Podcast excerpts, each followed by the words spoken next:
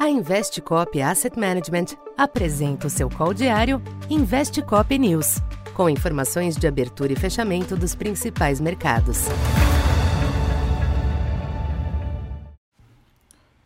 Boa tarde.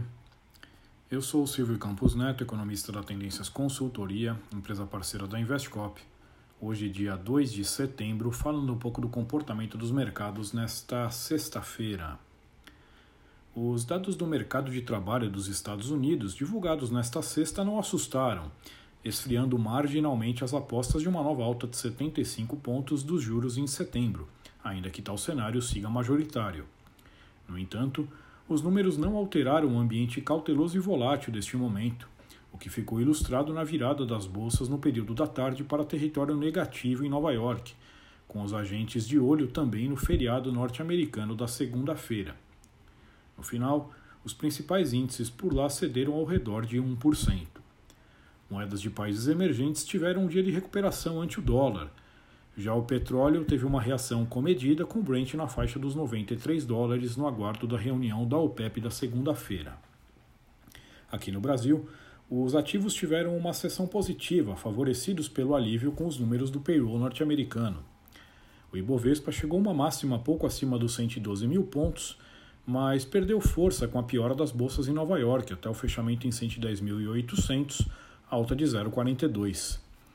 As, as perdas de Petrobras e Vale ajudaram a segurar o índice hoje.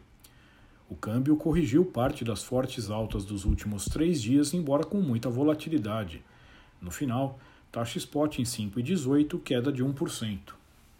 Na curva de juros, as taxas médias e longas estenderam a tendência de queda desta semana, porém com movimentos marginais hoje. Para esta segunda, o feriado nos Estados Unidos deve reduzir a liquidez nos negócios e evitar alterações significativas nos ativos. Vale observar o desfecho da reunião da OPEP após alguns países membros defenderem corte na produção visando conter a recente queda dos preços.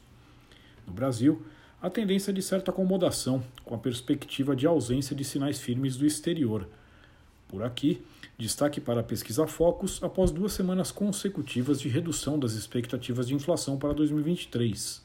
Caso mantida a trajetória, será um aspecto a reforçar a aposta já majoritária de fim do ciclo de alta da Selic. Então, por hoje é isso. Muito obrigado e bom final de semana. Essa foi mais uma edição Investe Cop News.